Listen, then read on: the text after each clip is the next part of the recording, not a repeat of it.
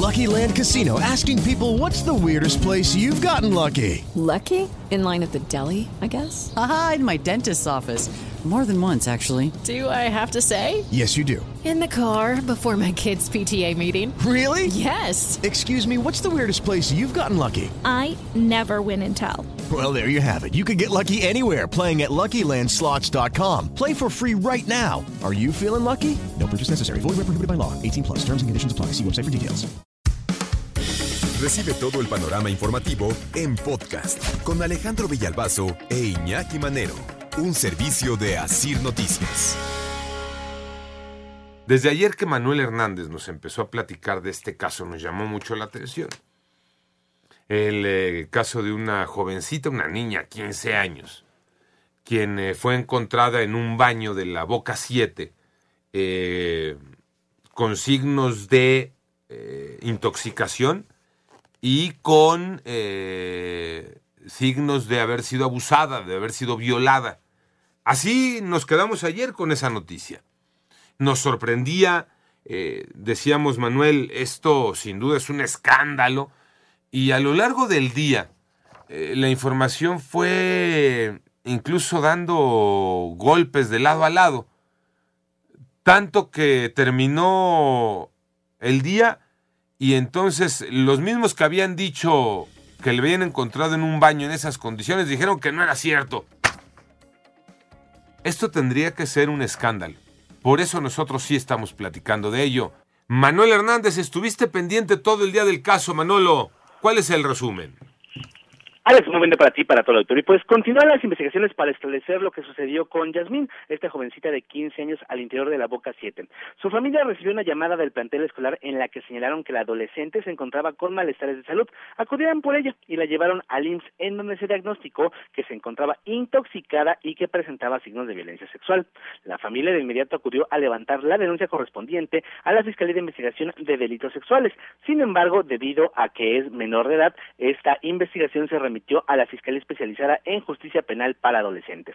Las autoridades del plantel escolar aseguran que la alumna no fue violada al interior de este centro educativo. Incluso la joven, ya al momento de que se le llamó a la Fiscalía para ratificar la denuncia, dijo que no había sido víctima de ningún delito como en un primer inicio se había señalado e incluso se abrió la carpeta de investigación, por lo que dijo que ya no quería formular ninguna querella y tampoco quería recibir la atención psicológica o el acompañamiento que le brindaba la fiscalía. Como te comento, se abrió la carpeta de investigación por el delito de violación. Incluso en una de las clases virtuales, uno de los profesores explicó a sus alumnos lo que le dijeron que sucedió porque se suspendieron las actividades. Escuchemos nos sacaron a todos y nos dijeron no pueden estar aquí y no pueden ya estar en las áreas deportivas o abiertas. Y fue el, el mismo prefecto y le volvió a preguntar y dijo no te puedo decir nada porque fue un caso muy extremo en donde metieron sustancias ilícitas y ocasionó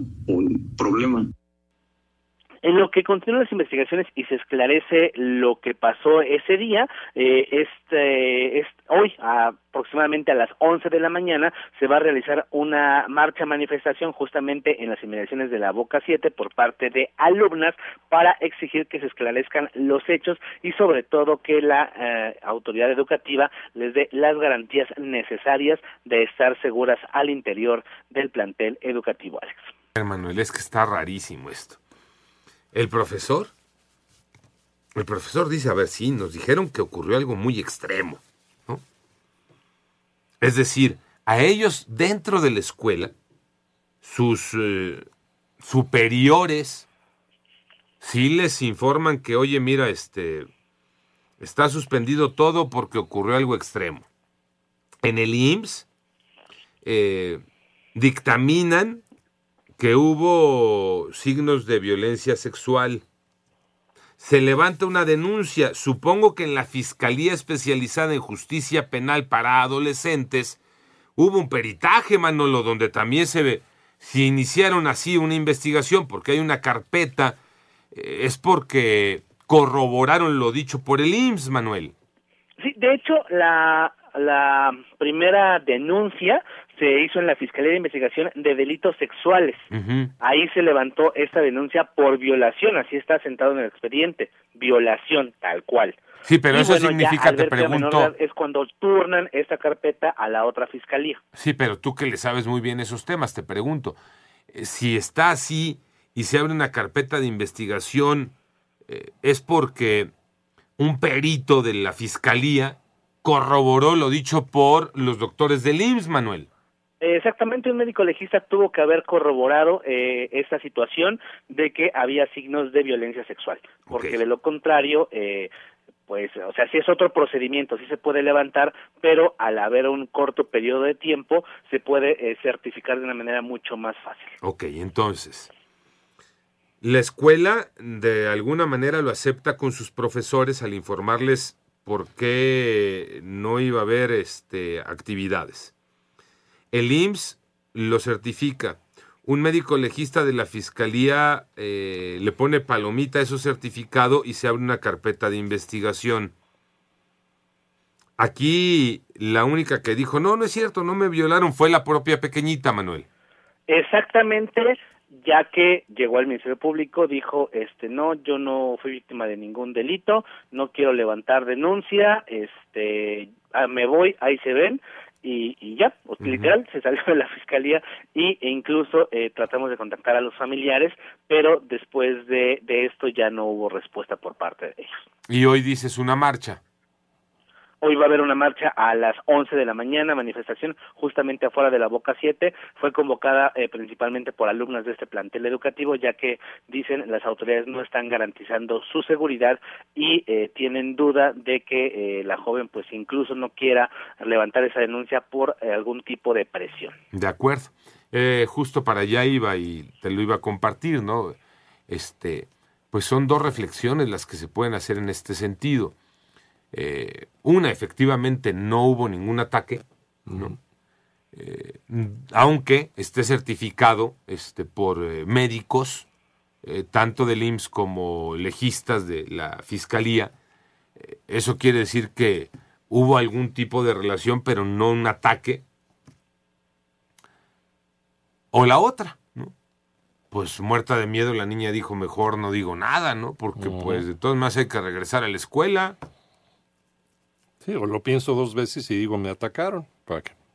Por el que dirán, no sabemos. No, no, no, no. Es que ahí es donde se mete el ruido. O sea, todo iba en el camino de. Hubo un caso de abuso. Porque, re- eh, vuelvo al recuento, la escuela informa a los profesores que hubo algo extremo. El, el IMSS certifica. eh, la Fiscalía General de Justicia de la Ciudad de México eh, hace lo propio. Este, solo que al ratificar la denuncia dice la niña no. Siempre no.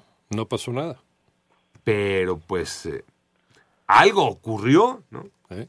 Desde el momento que médicos lo certificaron así, Manolo. Exactamente, fue certificado cuando eh, la llevaron a ella a, este hospital de Linz, donde eh, fue la valoración que dieron eh, de una doctora, ser más específico, una doctora fue quien quien este certificó esta situación y fue cuando de inmediato se levantó esta esta denuncia una vez que ya la menor estaba estable, pero después eh, ya cuando se hizo el caso mucho más mediático es cuando la joven dice ya no no quiero levantar denuncia no fui víctima de ningún delito eh, ahí muere el asunto Pues pero no espere- obstante la fiscalía va a seguir investigando Pues sí, esperemos a ver en qué termina, en qué termina este caso que se volvió enredado, que se volvió extraño por el dicho de la propia víctima. Panorama informativo.